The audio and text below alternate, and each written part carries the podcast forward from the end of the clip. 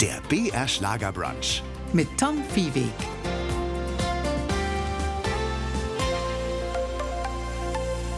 Grüß Sie, der BR Schlager Brunch heute mit einem Publikumsliebling und kulturellem Tausendsasser, sowohl im Fernsehen als auch auf der Theaterbühne. Volker Heißmann spielt, singt, leitet eine Komödie als Theater, schreibt Stücke und denkt sich schräge Sketche aus.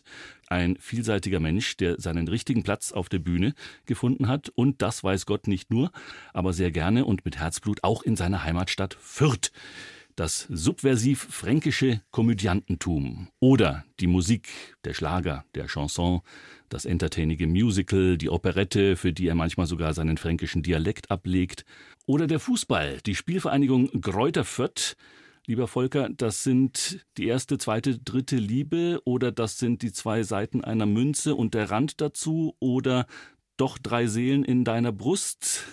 Solange es nicht die dritte Liga wird bei den Füttern, ist, ist, alles, ist alles gut und äh, jedes Ding hat äh, seinen, seinen eigenen Stellenwert und ist in dem Moment, wo ich das mache, ganz vorne dran und die Zeiten dafür sich zu nehmen, ist immer wirklich schön, dass man auch jede Liebe ausleben kann ein Theater leiten, wo es auch Heimspiele und Gastspiele gibt und an der Spitze der Kleeblättler zu stehen. Gleichzeitig gibt es da irgendwo auch Schnittmengen oder Gemeinsamkeiten zwischen dieser Kulturarbeit und dem Leiten eines doch sehr erfolgreichen Sportvereins? Ja, man macht's, man macht's immer für den Menschen. Ne? Das ist, glaube ich, das, das Allerwichtigste, dass man für die Menschen da ist, dass es fürs Publikum, ob das jetzt eben Fußballbegeisterte sind oder ob das Menschen sind, die im Breitensport sind bei unserer Spielvereinigung im Verein oder ob das das Publikum ist, das gerade vor dir sitzt. Was du magst, musst du immer mit vollen Herzen machen und für den Menschen. Und dann kommt auch was zurück und das gibt dir die Kraft, das alles zu tun.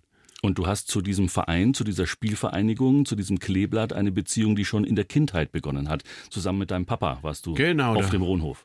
Man kann ja als Kind nichts dafür, für welchen Verein das Herz schlägt, weil da ist die Familie da, da ist der Vater da, der dich mitnimmt und plötzlich bist du da, stehst du da unter diesen Menschen und dann hast du die grün-weiße Fahne und dann schwingst du die. Und wenn mein Vater äh, Bayreuth-Fan gewesen wäre oder Schweinfurt-Fan oder Aschaffenburg oder Bayern-Fan, dann wäre ich halt vielleicht dort begeistert gewesen und würde jetzt für Bayreuth schreien. Aber Gott sei Dank, sage ich mal, weil ich ja Vierter bin, bin ich auch bei der Spielvereinigung groß geworden und da steckt mein Herz dafür, ja. Es ist natürlich auch eine Frage der Expertise und auch der Ehre, ein solches Amt angeboten zu bekommen, gewählt zu werden. Hast du dir auch Fragen anhören müssen, wie muss er sich das jetzt auch noch ans Bein binden oder Fußball ist doch nicht Komödie? Manchmal Tragödie. Ja, wie gesagt, den Verein leiten ist äh, die eine Sache. Die, die Fußballmannschaft, die, die erste Mannschaft, da gibt es eine Geschäftsleitung, da gibt es einen Sportdirektor. Da braucht es jetzt nicht meine Meinung, welcher Spieler momentan vielleicht der richtige wäre für die Spielvereinigung Kräuter Fürth, sondern es geht darum, äh, die Menschen mitzunehmen, abzuholen, dass wir unsere Spielvereinigung in der Mitte der Gesellschaft haben, in, in der Stadt und darüber hinaus, dass wir neue Fans dazugewinnen und und dass man vielleicht nicht den Kontakt zu dem normalen Menschen verliert. Dafür stehe ich und das macht mir auch wahnsinnig Spaß. Und natürlich gibt es den einen oder anderen, der sagt, muss er das jetzt auch noch machen? Hätte ich wahrscheinlich auch gesagt, wenn ich Außenstehender wäre. Aber so viele gab es und gibt es nicht, die das machen würden.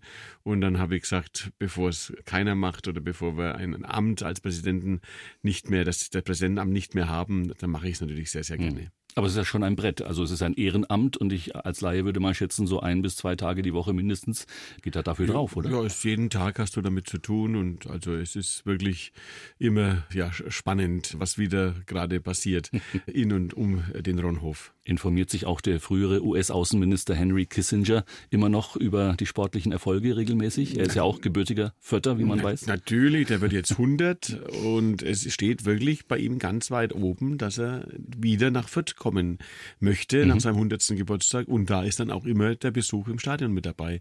Also der ist nach wie vor wirklich ein glühender Fan und lässt sich immer die Ergebnisse und auch die Spielberichte zukommen. Also da sind wir schon stolz, dass wir so ein Mitglied haben. Sie hören den BR Schlager Brunch. Heute zu Gast ist Schauspieler, Sänger, Theaterleiter und Komödiant Volker Heißmann. Nicht Comedian Volker, auch nicht Komiker oder auch nicht Kabarettist oder Komiker unterschreibe ich, wenn mich jemand fragt, was ich bin, bin Komödiant. Mhm. In allererster Linie Komödiant, Entertainer. Comedian bin ich sicher nicht. Das gab es noch gar nicht, das Wort, als ich diesen Beruf erlernt habe. Also als Komödiant beschreibt es eigentlich am besten. Das mhm. ist, das, man will die Menschen unterhalten. Ich glaube, es war der Cicero. Man schreibt ihm die Sentenz zu, wer jeden Tag mit einem Lächeln beginnt, der hat ihn bereits gewonnen. Keine leere Phrase, oder? Man kommt Nein, schon besser durchs Leben. Natürlich. Und wenn Menschen, die sich lächeln, begegnen, bekriegen sich nicht. Und deswegen, wenn alle mit einem Lächeln aufstehen würden und alle sich lächeln begegnen, hätten wir die vielen Konflikte auf dieser Welt nicht. Und da fängt es in ganz Kleinem an und da sind wir vielleicht schon so kleine Botschafter, damit wir es den Menschen ein bisschen leichter machen, über manche schwere Tage hinwegzukommen. Lass uns nochmal zurück zur Komödie kommen, zum eigentlichen Wort. Aus dem griechisch-römischen kommt das ja, ein Drama mit erheiterndem Handlungsablauf, wie man lesen kann, das für den oder für die Helden in der Regel glücklich endet und die unterhaltsame Grundstimmung entsteht durch eine übertriebene Darstellung menschlicher Schwächen. Ja. Äh, wenn man sich jetzt die Figur des Mariechens anschaut, das trifft so zu, oder? Alle, alle menschlichen Schwächen in einer Figur. also da ist ja alles drin beim Mariechen. Ne? Die hat so kleine Zipperlein, die zittert ein bisschen, die hat O-Beine, die kannst du nicht mehr so viel merken. Also all das, was wir, wenn wir älter werden, was irgendwann einmal auf uns zukommt, zeigt die da, aber eben auch wieder am Schluss immer mit einem Lächeln und dass sie dann doch die Oberhand hat und dann doch am Schluss die gescheitere ist wie ihr Gegenpart, die, die Waldraut. Und somit müssen wir keine Angst vom Alter haben, denn da werden wir auch mit einem Lächeln durchkommen. Volker Heißmann und Martin Rassau in ihren Paraderollen. Natürlich hören wir auch jetzt im BR Schlager Brunch mal rein. Es geht natürlich jahreszeitlich angepasst um Frühlingsgefühle. Waldraut, Waldraut! Mariechen, schau mal, ich habe statt einem Kuchen mal so einen grünen Radicchio-Salat mit Karotten genommen. Das ist ja gar nichts. Das ist ja gar nicht gut. Das ist ja bloß gesund. Ja, aber es ist, das passt so zum Frühling. Ach, der Kaffee Frühling. passt nicht dazu, aber es ist Frühling. Der Frühling lässt sich nicht mehr aufhalten. Ganze letzte Woche war es schlecht. Hat immer bloß geregnet und geregnet und geregnet. Spür's an dem Pollen, wie der Frühling um uns herum knallt. Am Sonntag war es einmal kurz schön. Letzten Sonntag, da war mal kurz die Sonne da und hat es auch wieder neu geregnet. Ich weiß nicht. Ich spüre das, die Frühlingsgefühle, das merke ich. Da habe ich so ein Kribbeln im Schritt. Ein Kribbeln im Schritt? Dann musst du halt mal einen Rollator besser einstellen. Wahrscheinlich tut der wegen sich blockieren. Und ich merke, wie es bei den Männern, die schauen mir nach. Also die haben große Augen, wenn ich vorbeilaufe. Ja, weil sie in einem Glad hinten drum ein Luch drin hast, wo der halbe Bobbes rausdenkt. Deswegen schaust du doch nach. gar nicht wahr. Hat mich sogar letztens einer angesprochen. Echt? Ja. Kam mir her und gesagt, ey Schnitte, bist du schon belegt? da wieder. Bloß das, was sagst. Bloß das, was sagst. Ja, ein kleiner Ausschnitt aus dem großen Övre. Kannst du dich noch erinnern, Volker, wann das war? Da kann ich mich nicht erinnern. Wir haben ja, ich glaube, das waren Tausende von Folgen, die wir gemacht haben für die ganzen Hörfunkanstalten hier mhm. in Franken und dann auch für Bayern 1 ja dann viele, viele Hunderte von täglichen 1,30 bis 2 Minuten Folgen von bloß das, was sagst oder da kann ich mich nicht mehr an einen einzelnen erinnern. Das, da waren auch nicht alle gut, muss man mal ganz ehrlich sagen. Das ist, wenn so viele Max hast du Höhepunkte dabei, hast aber auch ein paar Tiefschläge dabei und das ist, was wir gerade gehört haben, das war so mittelmäßig, sag ich ja mal. aber trotzdem lustig und vor allem bringt es uns in die Jahreszeit zurück, in der die Cafés auch in Fürth äh, wieder offen haben, in, wo die alten, älteren Damen äh, über ihre Leben äh, berichten und ihre Erfahrungen. Und das war für euch auch immer eine Inspirationsquelle, von Anfang an eigentlich. Ja, damals, als wir angefangen haben mit Walter und Mariechen, die haben wir zum ersten Mal 1992 gespielt, also das ist jetzt 30 Jahre her, da gab es noch wirklich die alten Omas und die alten Tanten, Kaffeetanten. Da haben die neue Hüdle aufgehabt und ihren Fuchsbelz um den Hals gehabt und da waren die im Kaffee gesessen und da waren wir halt immer daneben gesessen und haben uns das angehört. Heute gibt's doch diese alten eigentlich gar nicht mehr. Die heutigen, die 70-Jährigen sind eigentlich wie 60-Jährige, die 80-Jährigen sind wie 70-Jährige, die 90-Jährigen. Das hat sich alles verschoben und die kleiden sich toll, die haben, sind farbenfroh. Es gibt doch keinen mehr, der mit einem Kittelschürzen auf die Straße geht und, und, und die Straße kehrt oder sonst, sondern das sind alles wirklich Leute, die was im Kopf haben, die mit ihrem Handy jetzt auch äh, mit den Enkeln kommunizieren, die WhatsAppen schicken, die Fotos machen von ihrem Essen und also sagen wir, solange man nicht krank wird, Alzheimer hat, Demenz hat oder sonstige Gebrechen, sind doch die Alten echt tolle Leute, die voll im Leben stehen. Und wenn wir heute anfangen würden, würden wir, glaube ich, Walter und Mariechen nicht mehr so anlegen, weil hätten wir ja gar kein Beispiel, wie die sind. Ne? Das war damals schon noch eine andere Zeit. Gäbe es äh, dann eine andere Paarung? Habt ihr euch sowieso schon mal überlegt, die beiden ein bisschen zu verjüngen, sie in die Smartphone-Generation zu integrieren, dass die ja mehr mit dem Wischkästler umgehen und ähnliches? Naja, die sind ja, also die Waltraud ist ja voll immer up to date, die macht ja das alles und die erklärt es dann halt dem Mariechen.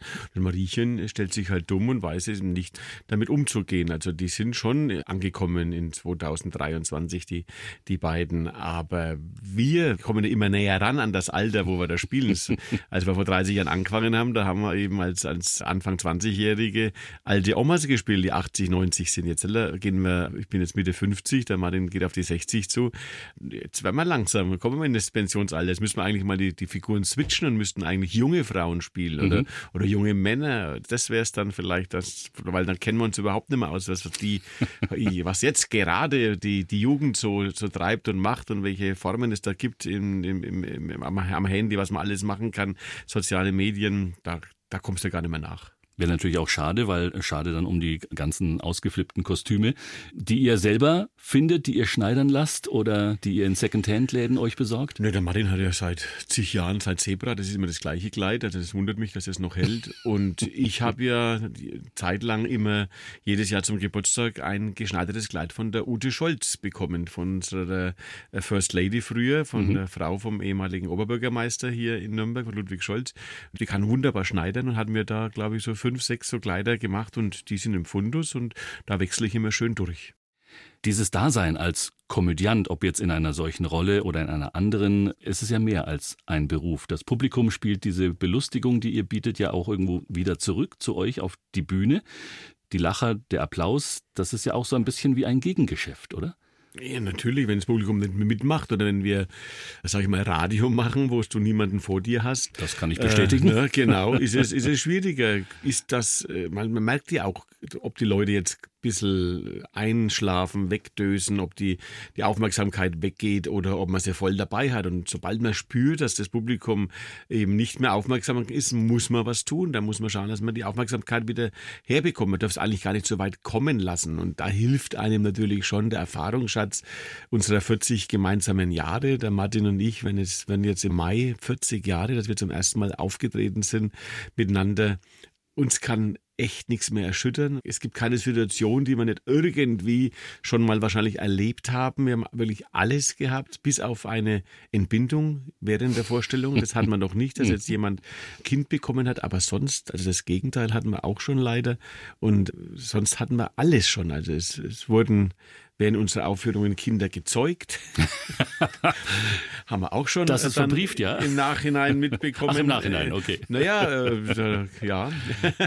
Und äh, es ist halt alles äh, schon stattgefunden, dass, dass, dass einer von uns von der Bühne musste, weil er gerade krank war oder weil man Darmprobleme hatte und dann, dann kannst du ja nicht mehr auf der Bühne bleiben, wenn du plötzlich auf die Toilette musst und der andere muss überbrücken und weiß genau, dass der jetzt die nächsten fünf oder zehn Minuten nicht mehr kommt und dann machst du halt irgendwie ja, improvisierst du und es sind ja gerade die schönen Momente, wo das Publikum auch so liebt, weil die spüren ja dann auch, dass irgendwas anders ist wie sonst. Sie können es zwar nicht benennen, aber sie spüren diese Spannung plötzlich, dass, dass man um sein Leben spielt im Endeffekt auf der Bühne. Und das ist das schönste Gefühl. Also auf die Bühne gehen, vor dem Publikum, da spielst du dich auch immer wieder gesund, sage ich auch immer. Wir haben ja oft auch mal so einen Anflug an Erkältungsviren oder Grippe oder was so kommt. Und dann spürt man schon, oh, jetzt kratzt es im Hals, die Nase läuft. Und dann gehen wir auf die Bühne und nach zweieinhalb Stunden ist es weg. Also dann haben wir uns so viel Adrenalin erspielt, so viel Glückshormone ausgeschüttet, dass das Immunsystem die quasi um die Ecke gebracht hat. Und wir sind ganz, ganz selten krank. Und wenn wir krank sind, werden wir krank, wenn wir frei haben. Mhm. Sobald wir Urlaub haben oder sobald mal Weihnachten kommt, oder dann sagt der Körper Tage, dann mal, ja. ne, dann plötzlich äh, werden wir krank. Deswegen spielen wir durch. Dann können wir auch nicht sterben. Wir spielen durch, bis wir 104 sind. Das ist ja mein berühmter Satz. Ich werde mal mit 104 Jahren in einer Bar aus Eifersucht erschossen. Das ist der Traum. ja.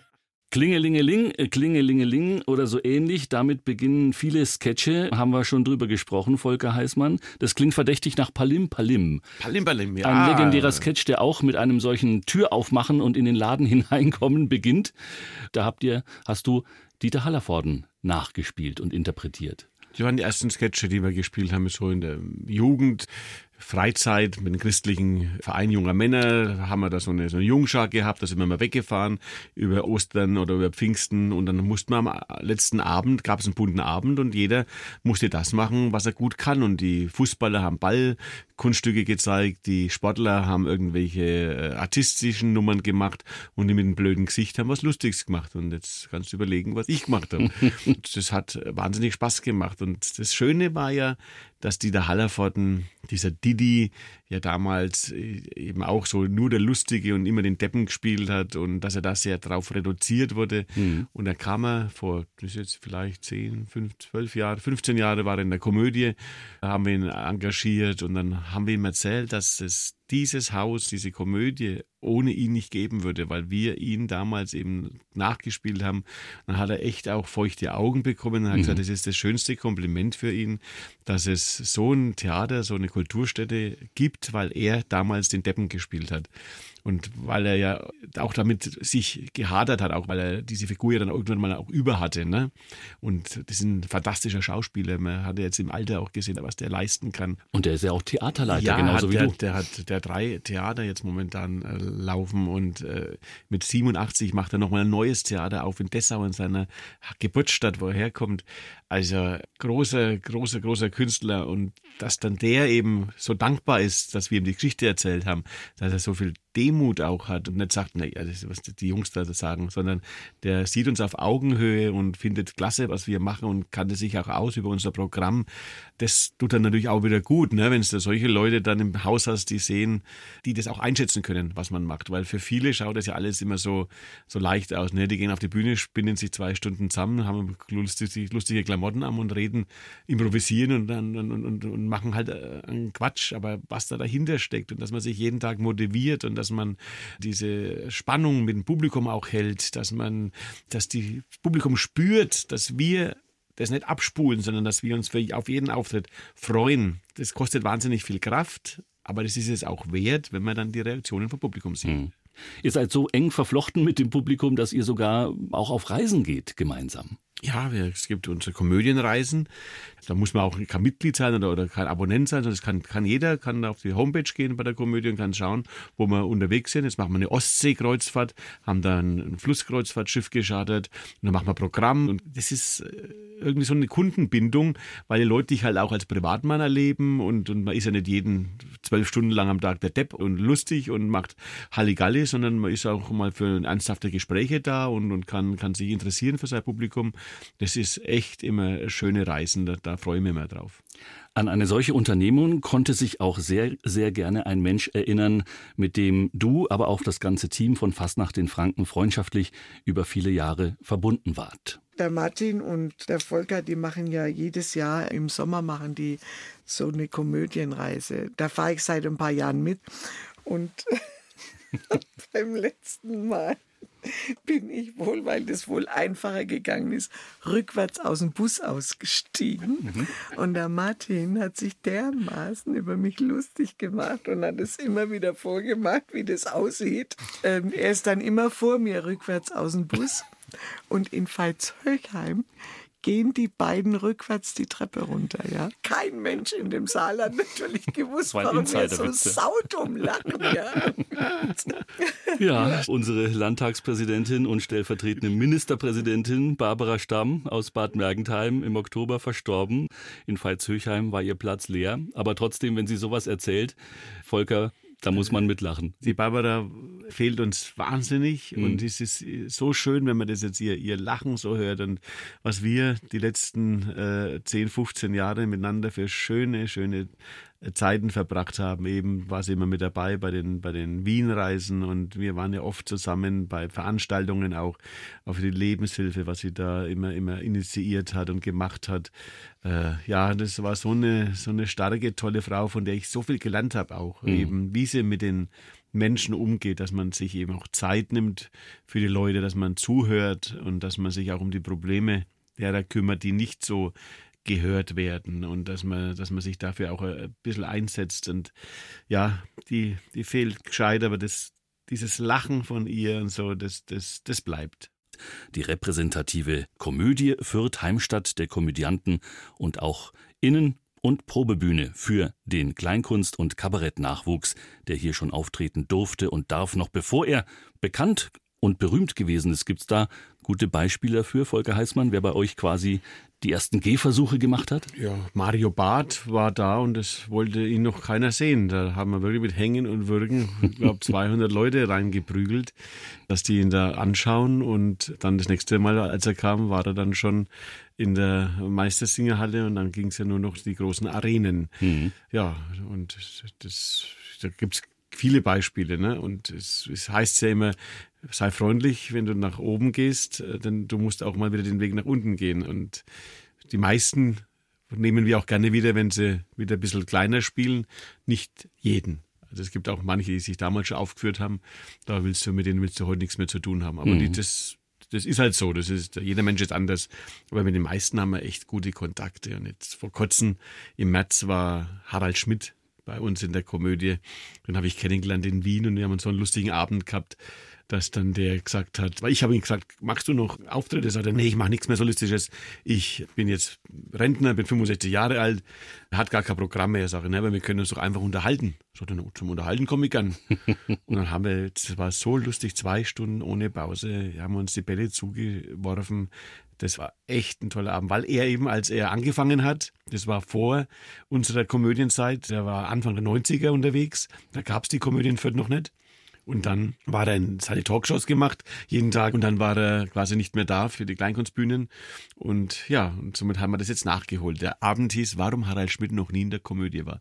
Und wir haben echt lustige Abend. Machen wir jetzt noch einmal in Volkach am Sommerkabarett im August, äh, weil er so viel Spaß hatte mit mir auch. Das war echt schön. 2017 haben wir zwei hier das letzte Mal ausführlicher gesprochen, lieber Volker. Damals war die spanische Fliege auf dem Programm, dann Charlies Tante, falls ja, du dich erinnerst. Inzwischen Wahnsinn. ist viel passiert, auch viel Unlustiges. Die Corona-Pandemie, der gesellschaftlich-kulturelle Stillstand, kaum hatten wir das irgendwie überstanden und erlitten jetzt ein Angriffskrieg in Europa zwischen Russland und der Ukraine. Vergeht einem da teilweise das Lachen so langsam oder äh, sagt man nur mit Lachen kommt man durch solche Jahre hindurch? Wenn wir uns all das Leid, das in, auf dieser Welt leider, leider Gottes passiert, jeden Tag vor der Vorstellung uns zu Gemüte führen würden, könnten wir nicht auf die Bühne gehen und das machen, was die Leute von uns erwarten. Deswegen lernt man als Komödiant und glaube als Entertainer auch, dass man das weg von sich lässt. Das kann, wenn du das, das, so an dich ranlässt, dann können, müsstest du jeden Abend äh, nur noch weinend auf der Bühne sein, was da passiert. Mhm. Aber das ist nicht unsere Aufgabe, denn die Leute wollen auch mal zwei Stunden davon nichts hören. Das Leben ist schwer genug und ich bekomme das von früh bis abends in den Nachrichten rauf und runter gesagt, dass ich dann mal mir diese zwei Stunden Pause nehmen darf und kann, einfach das einmal auszublenden. Das muss auch erlaubt sein und das kann man bei uns. Und deswegen bin ich froh, dass ich so einen Schalter habe, dass ich das abstellen kann und dass es mich nicht belastet in dem Moment, wo ich auf der Bühne stehe. Das heißt, das, was ihr da bietet, ist nicht nur Unterhaltung für andere Menschen, sondern auch so ein bisschen Selbsttherapie für die eigene Seele. Ich glaube, das muss es immer sein. Es muss immer ein Geben und Nehmen sein. Und nur was ich den Menschen Gutes tun kann, kann ich mir auch selber Gutes tun. Und wenn die Leute sich wohlfühlen, fühle ich mich ja auch wohl. Und somit ist es immer, ich sage immer, eigentlich müssten die Leute ihr Geld von der Krankenkasse bekommen, weil das immer ein Stück Therapie ist. Und ich auch. Ja, weil wenn ich abends zwei Stunden lang den Deppen spiele, ist das ein Riesenventil, damit ich die, all den Stress, den ich den ganzen Tag habe und dass das weggeht und dann ist man nach zwei Stunden Lachen geht es dir ja wieder gut, weil sobald du deinen Mundwinkel nach oben ziehst, werden Glückshormone freigesetzt im Körper und äh, es werden Stresshormone abgebaut, es wird Panikattacken werden weniger, der Blutdruck sinkt, der Puls sinkt. Du, du tust dich selbst therapieren, indem du lachst. Und es ist ja meine große Botschaft immer an das Publikum, lachend durch die Welt zu gehen, dass man wirklich lächelnd durch die Straße geht, sich im Bus reinsetzt und kein Mumpfel zieht, sondern die Mundwinkel nach oben zieht. Es geht dir so viel besser dadurch. Immunsystem wird dadurch gestärkt. Also das Lachen ist fürs Publikum gut, aber natürlich auch für uns. Und wenn das Publikum lacht, lachen wir ja auch. Und du gehst gestärkt aus so einer Vorstellung. Kann jeder bestätigen, wahrscheinlich, wenn er beim Komiker oder Komödianten war, zweieinhalb Stunden gelacht hat, geht er raus und ihm geht's gut. Und du hast selber auch so eine kleine familiäre Vereinbarung mit deiner eigenen Mutter, Marlene. Ja. Auch im gesegneten Alter jetzt inzwischen. Du sagst, Mama, wir lachen das einfach weg miteinander. Genau, das hat meine Mama auch gelernt. Die hat auch immer gesagt, egal ob ich jetzt lache oder weine, es ändert ja an der Situation nichts. Mhm. Und dann weine ich jetzt halt nicht, wenn, wenn, wenn, was, wenn was ist, was zum Weinen ist, sondern dann lache ich halt. Das kann man natürlich nicht in allen Situationen machen. Wenn jetzt da, wenn man lieben Menschen verliert, kann man nicht das weglachen. Das, das geht nicht. Da muss man sich auch die Zeit nehmen zu trauern. Aber auch selbst in einer tiefen Trauer kommt irgendwann der Moment, wo man wieder lachen kann wo man das Lächeln wieder spürt. Und das ist ja das Schöne, dass wir dann dadurch, durch dieses Lächeln, umzugehen lernen mit dieser Trauer und mit dem Verlust. Und wenn ein Mensch nicht mehr da ist, dann müssen wir unser restliches Leben damit klarkommen und uns damit arrangieren, dass dieser Mensch nicht mehr dabei ist. Mhm. Aber die Momente, wo wir mit ihm gelacht haben, die nimmt uns ja keiner. Und das ist ja die Erinnerung auch, die wir dann haben. Und das lässt uns dann auch wieder Kraft schöpfen und wieder eben zum Lachen zu kommen. Und das Lachen ist eine Therapie. Also das ist für uns alle eine Lebenstherapie. Wenn wir das Lachen nicht hätten, dann wäre das Leben auch nicht lebenswert. Also nur zum Arbeiten und zum Mumpfelziehen und alle drei Tage mal sich mit einem Partner zu vergnügen, da, da, da muss man auch lachen. Ne? Dann, dann, dann, dann glaube ich, ist das Leben lebenswert. Wie geht man damit um, wenn man überall, wo man hinkommt, zunächst mal mit der Erwartung empfangen wird, er erzählt jetzt gleich den neuesten Witz, er macht ein blödes Gesicht, er ist eigentlich lustig drauf und man hat gar keine Chance, normal mit einem anderen Menschen oder mit einer Gruppe von Menschen einen Abend zu verbringen. Ist das jemals etwas gewesen, was dich genervt hat? Also das war früher so, dass die Leute gesagt haben, ah, kommst du an Geburtstag, brauchst zwar nichts machen, gell? Mhm. komm mal einfach, ne? Und dann kommst du hin und dann machst du die Tür auf und sagen, ah, schön, dass du da bist, da hinten kannst du dich umziehen. Nein. Und ja, ja, ne? Tatsächlich das, ein Auftritt wurde erwartet. Genau, genau, Mhm. genau. Ich habe was soll ich mir umziehen, ich habe nichts dabei und so weiter. Ne? Also diese Freunde hast du nicht mehr, Mhm. oder die das damals äh, erwartet haben, oder du kannst das jetzt gut unterscheiden, wer dich eben als Freund haben will, weil du der Volker Heißmann der Bekannte bist oder weil du der Mensch Volker Heißmann bist. Und man hat nur Zeit für wenige Freunde und die sind dann die Menschen, die dich als Mensch auch haben wollen. Und das ist das Schöne. Es sind wirklich sehr tiefe Freundschaften da, die einen auch sehr helfen in schwierigen Zeiten. Aber ansonsten ist der Volker Heißmann, ist ja jetzt ja nicht der Mann, der mit der roten Nase rumrennt. Und die Leute kennen mich ja und wissen ja wie breit das Spektrum ist von dem, was man alles macht. Und ich bin 30 Jahre im Kirchenvorstand gewesen, ich komme aus der Kirchengemeinde Mhm. in Fürth-St. ich bin im Fußball jetzt äh, sehr verbunden. Wir haben 80 Mitarbeiter, das wissen ja die Leute alles. Und da kannst du nicht die ganze Zeit äh, blödeln, das geht nicht, sondern blödeln tue ich gerne auf der Bühne, aber auch nicht jeden Abend, sondern ich freue mich dann eben auch, wenn ich meine Konzerte geben kann, wenn ich, wenn ich in die Kirche gehe, Kirchenkonzerte mache oder jetzt wie jetzt im März unser Udo Jürgens Programm, das wir neu gemacht haben, mit dem wir jetzt dann auch weiterhin unterwegs sein werden.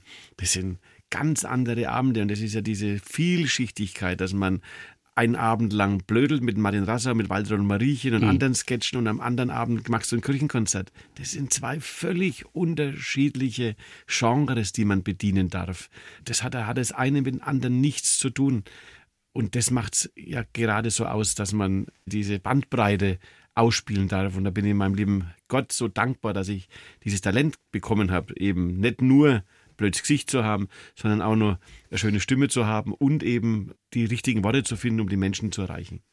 Und das auch seit Herbst letzten Jahres, zumindest befreit von allen Zwängen, die uns die Corona-Pandemie gebracht hat. Eine schwierige Zeit für uns alle, aber natürlich auch insbesondere für die Kultur, die Komödie, dein Lebenswerk, 80 Mitarbeiter, du hast es gerade angesprochen. Wie existenziell war diese Krise? Ja, wir haben immer da stand ich auch immer dahinter, hinter dieser Entscheidung. Wir sind ja vier gleichberechtigte Gesellschafter, der Martin Rassau, Marcel Gaste und Michael Urban. Wir waren zu viert in der Schule und kennen uns von klein auf im Endeffekt. Und wir vier haben damals die Schulden aufgenommen bei, bei der Sparkasse und haben dieses Haus da eröffnet.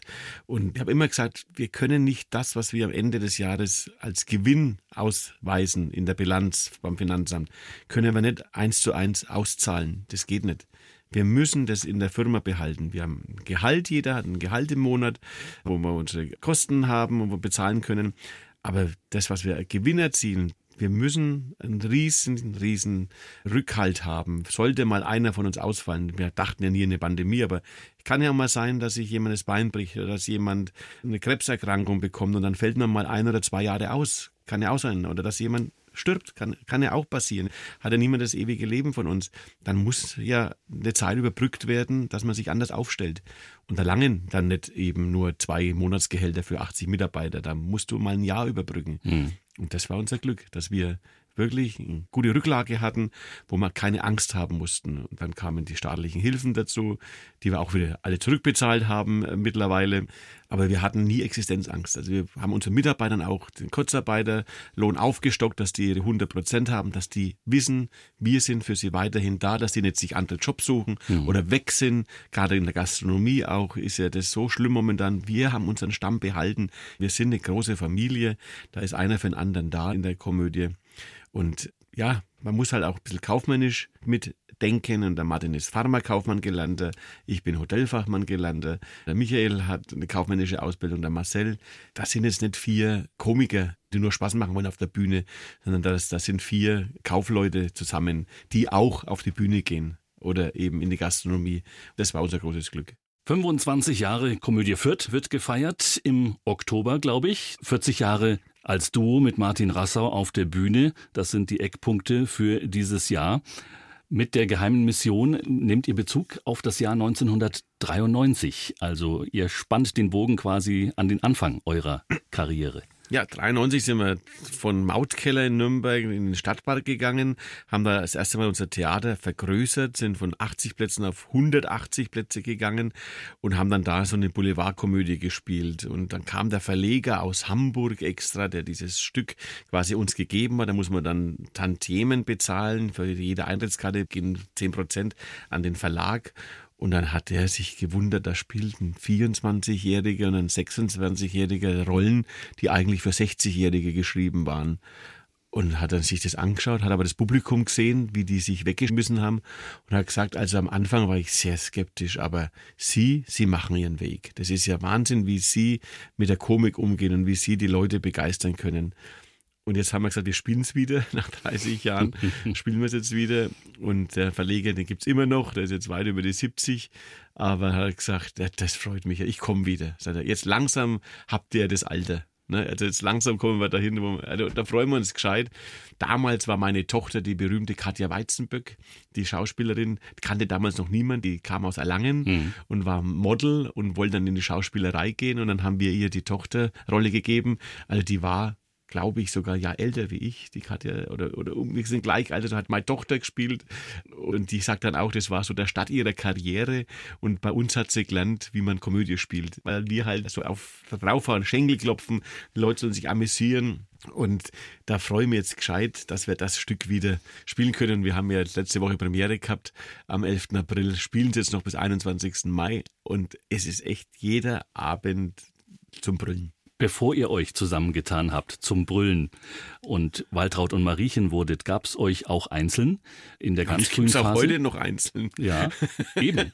Genau darum. Wir sind keine siamesischen Nein, ihr seid nicht zusammengewachsen, ihr habt nicht geheiratet, aber ihr seid als Solokünstler tatsächlich auch einzeln zu erleben. Du beispielsweise, deine großen Vorbilder, Peter Alexander, das weiß man, aber auch Udo Jürgens, auch viel zu früh von uns gegangen, der Großmeister, aber du hast nach einer gewissen Trauerphase beschlossen, ihn nicht zu kopieren, auf die Bühne zu bringen, sondern ihn zu interpretieren. Genau. Wollte das eigentlich schon früher machen, jetzt eben durch die Pandemie muss man es verschieben. Ich hätte das schon vor zwei, drei Jahren machen wollen. Aber jetzt ist wirklich neun Jahre nach dem Tod von Udo Jürgens, glaube ich, schon die Zeit, dass man eben nicht den weißen Bademantel anzieht und sich eine Perücke aufsetzt und so tut, als wäre man Udo, sondern ich erzähle Geschichten über ihn. Wir haben in der Band, Thilo Wolf Big Band, Musiker dabei, die viele, viele Konzerte mit ihm gespielt haben, die auch bei Bebelin hat in der Band waren, die wirklich auch einen Einblick geben, wie Udo so privat war hinter den Kulissen. Ich habe ihn ja auch persönlich kennengelernt, den Udo Jürgens und erzähle halt diese, diese Begegnungen auch mit ihm und dann eben diese Lieder. Auch viele Lieder sind dabei, die die Leute gar nicht so kennen, aber die mir wichtig sind. Und dann sind natürlich auch seine Bekannten dabei, griechischer Wein. Ich war noch niemals in New York. Und das Programm kam so gut an im März. Äh, echt, es waren zwölf ausverkaufte Vorstellungen und es ist nicht immer gesagt, dass wenn der Martin alleine oder ich alleine was mache, dass der auch voll ist. Mhm. Die Leute wollen uns immer zusammen sehen, Walter Mariechen und Sketche oder Komödien. Jetzt macht er was alleine, naja, warum soll ich genauso viel Geld zahlen für einen, wenn ich für das gleiche Geld zwei haben kann? Ne?